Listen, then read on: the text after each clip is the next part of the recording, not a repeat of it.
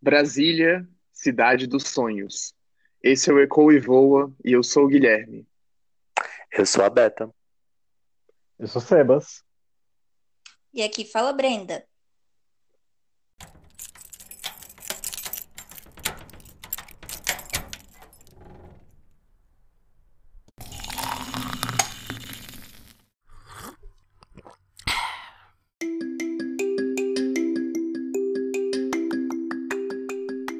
Episódio de hoje, a gente vai discutir a vinda das pessoas para Brasília, essa cidade dos sonhos, a capital da esperança. Acho que aqui cada um teve que se reinventar. Quem não chegou, quem chegou aqui é, de fora encontrou um espaço novo, amplo e repleto de possibilidades.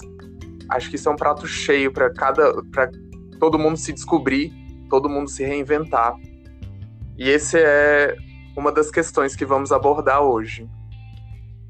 E aí, quem quer começar com essa história de renovação, de reinvenção? Pois é, Gui. Vou aproveitar para comentar, porque eu estava ausente no episódio passado por questões de saúde. E ouvindo, eu fiquei muito tocada, pensando nos vários relatos e pensando na minha própria história. Eu morei em Brasília de 2007 até 2013. Eu fui estudar em Brasília, na UNB, fiz o curso de sociais. E representava para mim realmente um sonho, e era muito um sonho de liberdade. Estando em Goiânia, eu já tinha entendimento de ser uma pessoa bissexual. Hoje em dia eu me considero pan.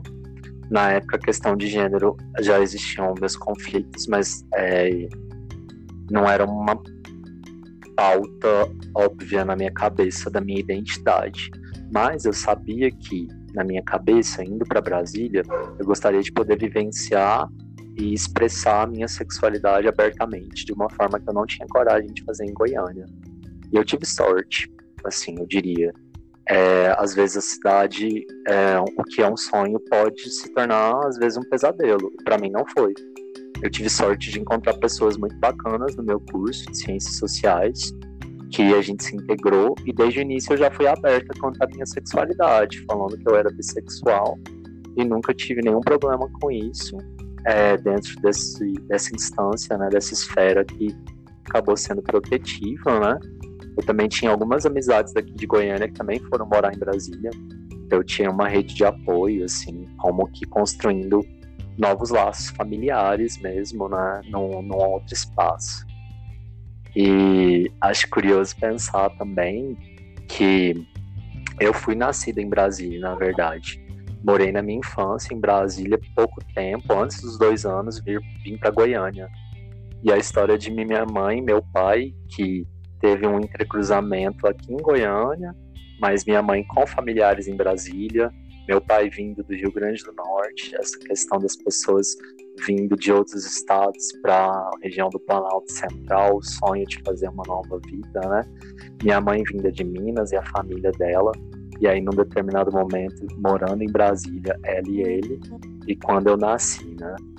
E é muito interessante pensar nisso que é um espaço, né, uma cidade que surgiu em 1960 muitas vezes representando essas oportunidades mesmo. E foi dessa forma para mim, foi para minha mãe e para meu pai também.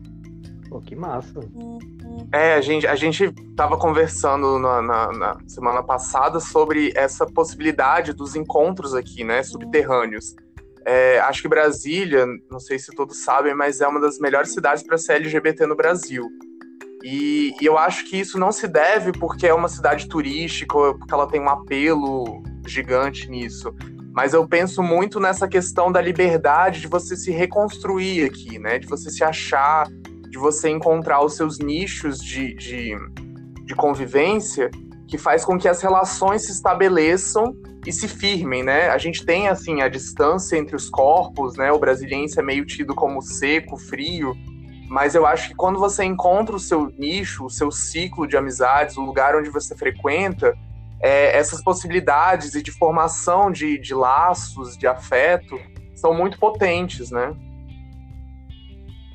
Nossa, é, é muito real isso que você fala. É, quando eu cheguei em Brasília, eu sempre ouvia a história de ah, é, Brasília nos anos 70, nos anos 80, acabava virando uma meca de libertação sexual, né?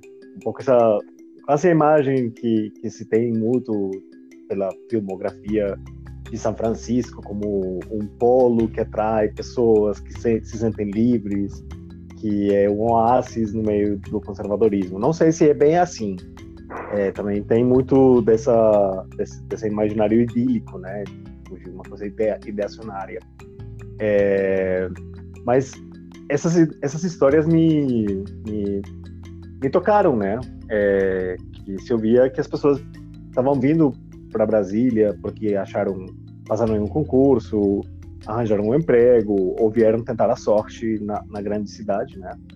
E, e, e, essa independência, né, esse sonho de independência também, né, de, de sair do, do de, de, de, uma família heteronormada e tentar a vida, é, acabava revelando para muitos a possibilidade de ser quem eles eram, né? eles e elas.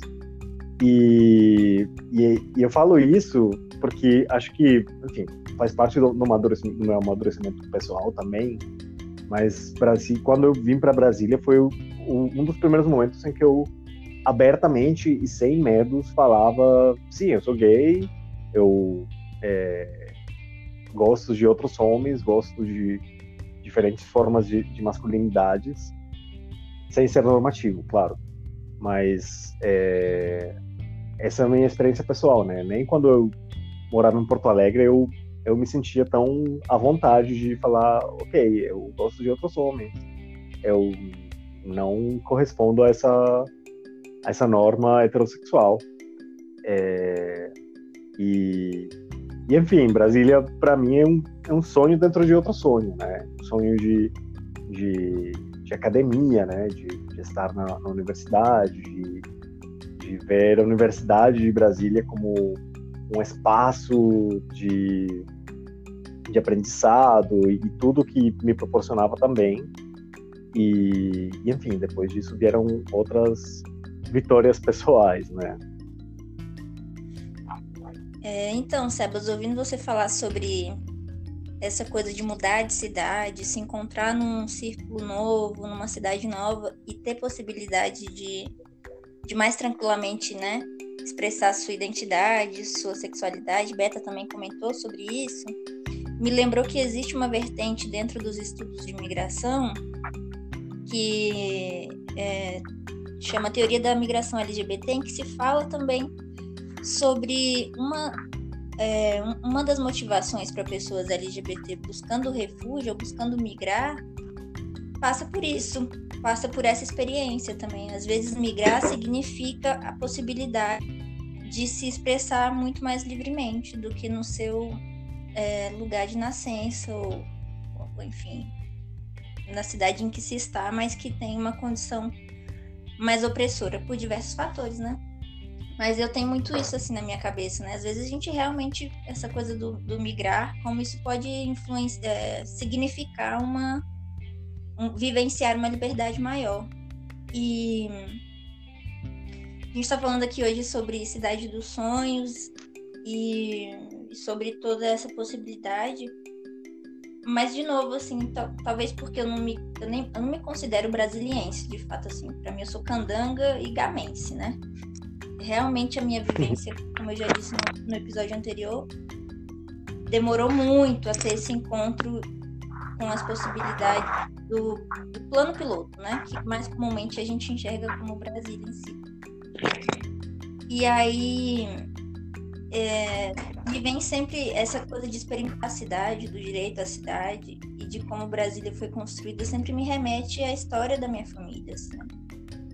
De pensar que esse sonho, essa grandiosidade urbanística, que arquitetônica que surgiu no meio do Cerrado, significou e representa e até representou e representa até hoje, claro, essa, essas possibilidades todas, mas ainda me pergunta para quem, né? Porque assim, eu é, até comentei sobre isso também no, episódio passado. Que eu sou fruto do encontro de, de uma família vindo do Piauí, né, minha família paterna, com a família da minha mãe que veio da Paraíba.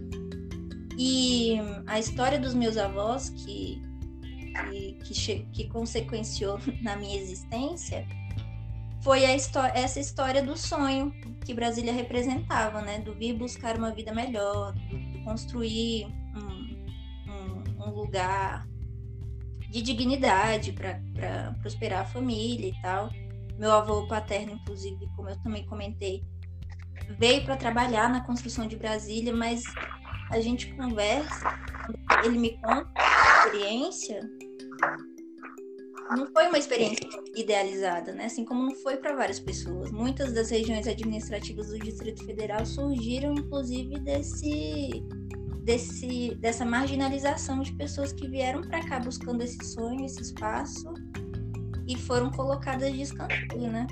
Claro que aqui a gente ainda conseguiu prosperar. Minha família, por exemplo, é, uma, é um exemplo disso, assim, mas que não exime das dificuldades que, que foi. Porque ainda tem esse imaginário classista, racista, enfim, que perpetua a vivência das pessoas, né? Dos sonhos, dessa construção de sonhos. Uhum. É, eu acho que esse episódio a gente está trazendo assim um resgate histórico, né, na, nessa constituição desse espaço de encontros de diferentes regiões que, se, que vieram para cá, né? A gente pensa na região sudeste, que, enfim, é, a, a mudança da capital do Rio de Janeiro para Brasília trouxe um determinado nicho de pessoas, né, de servidores públicos que habitaram uma determinada região da cidade. Existiam outras pessoas de outras regiões que vieram como construtores e, e que, e que se tornaram é, é, se tornaram outros outros habitantes dessa cidade, assim, né? E todos vivemos sob esse mesmo território, mas é claro com diferentes acessos, com diferentes direitos à cidade, né? E, enfim, eu acho que é muito importante a gente entender é, que construção é essa, né? E que a gente vivencia a, até hoje mesmo alguma mudança, mas não totalmente, assim, né? Essas marcas ainda são muito presentes, né? E pensar também no, no, ao longo desses 60 anos, né, nas mudanças sociais, políticas, né? Enfim, a gente viveu ditadura, a gente viveu uma série de outros regimes aí que modificaram também muito a forma como nos relacionamos, né? Como vivenciamos a cidade, as nossas individualidades, as nossas subjetividades, né? enfim, é, é, é, na verdade é um assunto que não se esgota, né? Mas assim, a gente está tá tentando trazer não só as nossas histórias de família, mas também trazer é, essas histórias que a gente quer contar para frente, né? As pessoas que vamos trazer para serem entrevistadas, é, contar um pouco da história mais antiga de Brasília, sei lá. É, é, um exemplo aqui que me vem à memória é o grupo Beijo Livre, que à época da, da ditadura se apresentava na Boate Aquários, que a gente conhece também como Galeria. Enfim, no centro da cidade a gente tinha ali uma manifestação cultural tão potente, tão gigante, é, historicamente, né, que pouca gente conhece dessa história mas que ali representava resistência em meio a um período de ditadura, né, que, que contestava sexualidade, contestava liberdade, né, e, e, consequentemente acho que contesta o espaço, né, contesta esse direito assim que até hoje a gente ainda busca, né, que território é esse que habitamos. Nossa, perfeito essa fala. E eu acho que é justo isso, assim, a gente está falar de Brasília também, acho que é super importante sempre a gente ter esse aparato histórico, né? E é uma coisa que, que, que eu sempre cultivei, tenho esse super. Eu tenho um saudosismo, assim mesmo, com, com a história ah, da, da, minha ancestralidade, quem veio, né? De como foi a história dos meus avós e dos meus pais, enfim, da família, de tudo.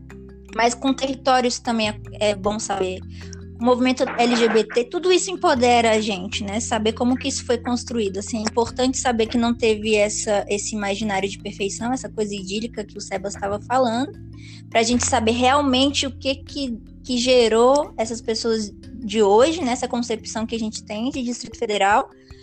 Mas lembrando, e é claro que a gente quer reverenciar é a potencialidade, né, a resistência, como que as pessoas se reorganizaram dentro das possibilidades, como que dentro disso tudo foi criada uma cultura muito rica, como que a gente existe, né? Como que a gente faz a ocupação dessa cidade e cria, né? Tá criando ainda essa cidade que a gente quer, assim, que a gente idealiza. E é bem massa você falar disso, porque o. Sei lá, às vezes, sei lá, eu sou bem curioso por coisas. E uma das coisas que eu fico mais impressionado é a função física, a função orgânica do sonho, né? De que você restaura energias e você consegue imaginar é, coisas para frente, né? Você consegue estabelecer uma memória de futuro, por assim dizer. Então, é, trazendo para o campo né, do social, é, é, pensar que, ok, muitas pessoas vinham com um sonho, mas também quem está aqui, nós, também podemos sonhar com, com, com outra cidade, né? Com uma, uma cidade possível, né? É, só para deixar essa, essa ideia de que de que não é só o sonho que trouxe a gente, também é o que a gente faz com o sonho de estar aqui, né? com o que, que a gente sonha é, para a gente mesmo e para quem virá, se virar alguém. Sonhar é preciso, né? Sim. Uhum. Eu achei linda essa reflexão. Eu fico pensando numa coisa que Brenda trouxe no, no episódio passado, que eu acompanhei, né, depois, que me mexeu muito, que é o fato de serem muitas Brasílias, né? Brenda estava trazendo essa dimensão antes de falar também sobre aspectos dessa segregação que acontece, inclusive, e Gui falando dessa história de resistência LGBT dentro da cidade, Sebas então trazendo esse aspecto dos sonhos que temos, né? Fico pensando no fato de que a própria segregação, por mais dura que seja, ela também ensejou potências, né? Potências de resistência. Então, quando a gente para para pensar de origens nortistas e nordestinas dessa cidade, como que manifestações culturais extremamente potentes existem nas regiões administrativas muitas vezes, o plano piloto tendo uma pegada às vezes mais sulista, sudestina, um talvez conflito nisso, mas ao mesmo tempo uma possibilidade de uma integração, negociação e lembrando que conflito não necessariamente é a coisa destrutiva necessariamente, né? Conflito é potência criativa. Então, estamos onde, para onde vamos, o que queremos, né? Até que ponto que nichos são tão positivos, eles nos acolhem por um lado, por um outro lado, o que que cada coisa no seu campo está escondendo uma da outra, né? Fico pensando alguns dos desafios que essa cidade que eu vi ela vivenciando estando aí, quanto ao próprio uso coletivo do espaço, né? Como que às vezes a cidade é resistente à ideia de que a cidade pode ser tomada também como um lugar de lazer, mas ao mesmo tempo um movimento recente que começa a ter essa tomada de lazer em outros espaços, que é uma potência muito forte para as existências múltiplas das pessoas, né? Então, é, é uma história que envolve muitas violências, mas que envolve também muita beleza e muito a gente pensar no que, que é possível para essa cidade ser ainda mais potente e mais pujante, né? Total, Beta. Nossa, Beta, é, esse, esse ponto é realmente. Eu acho que é isso que a gente quer contar com esse episódio, né? Contar e a partir disso a gente buscar essas histórias e contá-las, né? É, essa coisa do conflito, né? Da, da de, de, dividir o espaço, né? É o que a gente tá, tá fazendo como potência criativa, né? De entendimento de, de que, que Brasília é essa, né? Novamente, ainda a gente ainda tá tentando responder. Hoje a gente está falando da, da, de uma potência dos sonhos, né? Dessa coisa toda de um outro lugar da, do inconsciente, né? Que também habita é, a gente, né? E é isso, acho que é muito lindo, né? É muito lindo pensar nessa dimensão, a cidade, né? O espaço. Ai, gente, eu sou muito otimista, sabe? Assim, vou eu sou muito otimista porque isso que, que Sebas trouxe também sobre essa coisa do sonhar, e eu acho que a gente precisa, e acho que é isso que movimenta, e é isso que eu vejo também. Porque também, assim, acompanhar a mudança da cidade é um, e é um panorama também do quão. Essa potência que Beta estava falando, né, de criação das pessoas e tal, e da juventude, sabe? Assim, hoje em dia, sei lá, eu conheço tantos projetos, tantas pessoas organizadas, tantas coisas bonitas acontecendo, as cidades crescendo, assim, culturalmente também, né? E aí, vários exemplos de referências que eu tenho que, que, que eu admiro muito, por exemplo, é, em Ceilândia tem o, o grupo Ruas, que faz um trabalho incrível. E Ceilândia mesmo é uma referência super potente em Brasil e no Distrito Federal de criação cultural e tem muita coisa legal acontecendo. Tem muito lugar, inclusive, para se ir, para vivenciar a noite, para reunir as pessoas. Gama também aumentou muito nesse sentido, assim, e de ver de perto uma juventude super engajada para mudar essa perspectiva de direito à cidade, à cultura, a direitos, né, a, a coisas básicas e, e, grupos de que se fortalecem juntos, correntes de, de, de apoio para a sobrevivência, não só quando a gente está falando de mas, mas é, direito à dignidade da vida em todos os aspectos, né? Que a gente citou lá, setor comercial no setor, aí tem o Instituto LGBT, é, eu participei também de um grupo maravilhoso que sou muito grata de ter entrado, que foi Embaixadores da Juventude, e são com jovens, assim, da minha faixa etária mais novos, porque agora já tem turmas novas formadas, aqui no Distrito Federal, fazendo, assim, trabalhos incríveis. E são pessoas que sonham com essa possibilidade de uma cidade mais inclusiva, sabe? E é lindo, gente, isso. Bom, gente, acho que a gente já tem um episódio, né? A gente pode começar então com as nossas indicações da semana, né? É... Bom, eu vou começar. Essa semana eu tenho escutado muito Ney Mato Grosso. E, enfim, como a gente tá nessa vibe de sonhos, de, de sentimentos bons, a música que eu escutei hoje chama Tanto Amor. E, enfim, dedico para vocês. E eu acho que ela vale a pena ser escutada. Um Ney é um Ney, né? Também, assim, essa. essa... Ah. essa sugestão. Realmente você tá. Inclusive, bem candango, né? Hã? Ele, ele é candango? Inclusive. Eu não sabia. Ele morou um tempo aqui, né? Olha, interessante. O lançamento dele como, como estreia. Como uma estrela? Ah, é. é, foi em Brasília. Que massa. Foi nas performances Gente, eu nunca soube disso. Que tudo. Aham, que tudo. Sim, ele era enfermeiro aqui. Uau! Nossa, que foda. E foi enfermeiro em Brasília. Que Sim. isso, hein? Que privilégio ser atendido por Neymar Cruz. Oh. No hospital de base. Gente, Olha, babado.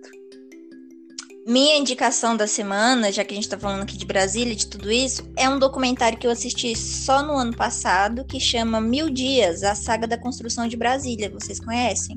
Não. É tipo uma minissérie, assim, são, sei lá, cinco episódios. E é sobre a construção de Brasília e traz, traz essa dimensão que a gente estava falando, das dificuldades, de quem veio para cá, dos trabalhadores e tudo. Assim, eu achei muito legal. Foi a primeira vez que eu assisti alguma coisa fazendo referência, assim, que eu achei menos. É, sei lá, que eu achei mais realista com o contexto, assim, e eu gostei muito de ver. Mil Dias, a saga da. O sonho de Brasília para muitos virou um pesadelo, né? Sim. Tem, teve muita violência na construção dessa cidade também. Sim. É. A minha dica é, é, é a Feira Internacional de Cine de Manizales. Eu sempre com as minhas referências sobre a Colômbia, Hum.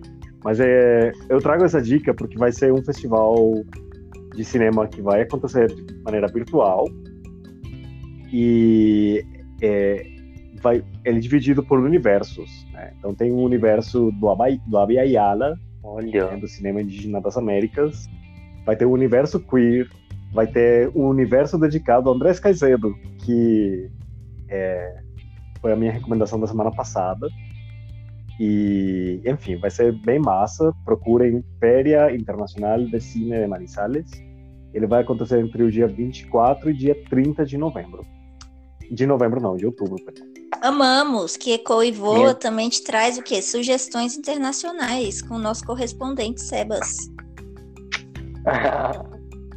tá bom. demais. Gente, minha dica da semana é eu vou ecoar a dica do Gui da semana passada, porque essa semana eu comecei a ouvir o álbum que Lued Luna lançou esse ano. E é muito incrível.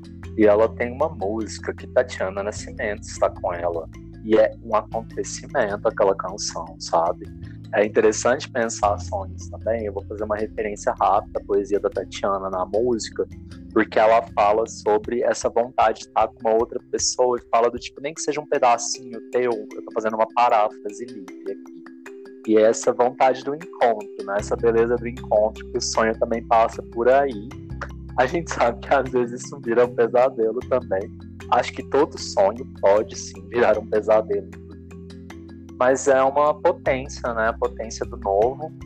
Mas assim, fechando o momento poético aqui, a minha dica é essa: ouçam o álbum de Lué de Luna que ela lançou esse ano, que é um acontecimento na face da Terra, e a música com Tatiana Nascimento é uau, sabe? Gente, que eu não sabia, não. Eu escutei algumas músicas desse álbum assim que já amei, mas não sabia que Tatiana Nascimento estava lá. Inclusive, vou pegar esse gancho aqui para dar a última sugestão que é entrem e conheçam o Instituto LGBT, as suas várias páginas. Tem no Facebook, tem no Instagram, tem Twitter, tem o site, porque durante essa quarentena surgiram vários cursos é, numa padronagem né, para o ambiente online, já que a gente não está podendo se reunir. Mas isso me. É, Tatiana Nascimento me lembrou muito, né? Porque conheci ela lá. Ela é incrível e é um ambiente maravilhoso da gente ter essas possibilidades de encontro, mesmo no campo virtual, agora na quarentena. Então, Instituto LGBT, Sim. Brasília, gente. Antes de me despedir, eu queria fazer uma um pedido para os nossos ouvintes. Nas redes sociais, procurem Ecoa e Voa, no Twitter, no Instagram, e por e-mail podem se inscrever a ecoaevoa.gmail.com. A gente quer saber dos seus sonhos, a gente quer saber é, o que significa Brasília para vocês. Isso, a gente quer conhecer a sua história, por que não receber você aqui no Ecoa e Voa, que essa é a nossa ideia e que você fale dessa relação com Brasília, dos seus lugares preferidos, das suas criações e potências dos grupos, como que é a sua vivência, como que você chegou aqui, escreve pra gente lá no e-mail. Conta pra gente, vamos voar junto. É isso aí, gente. Beijo. Beijos. Maravilhoso, então, gente. Então, a gente se despede por aqui. Um beijão e até a semana que vem.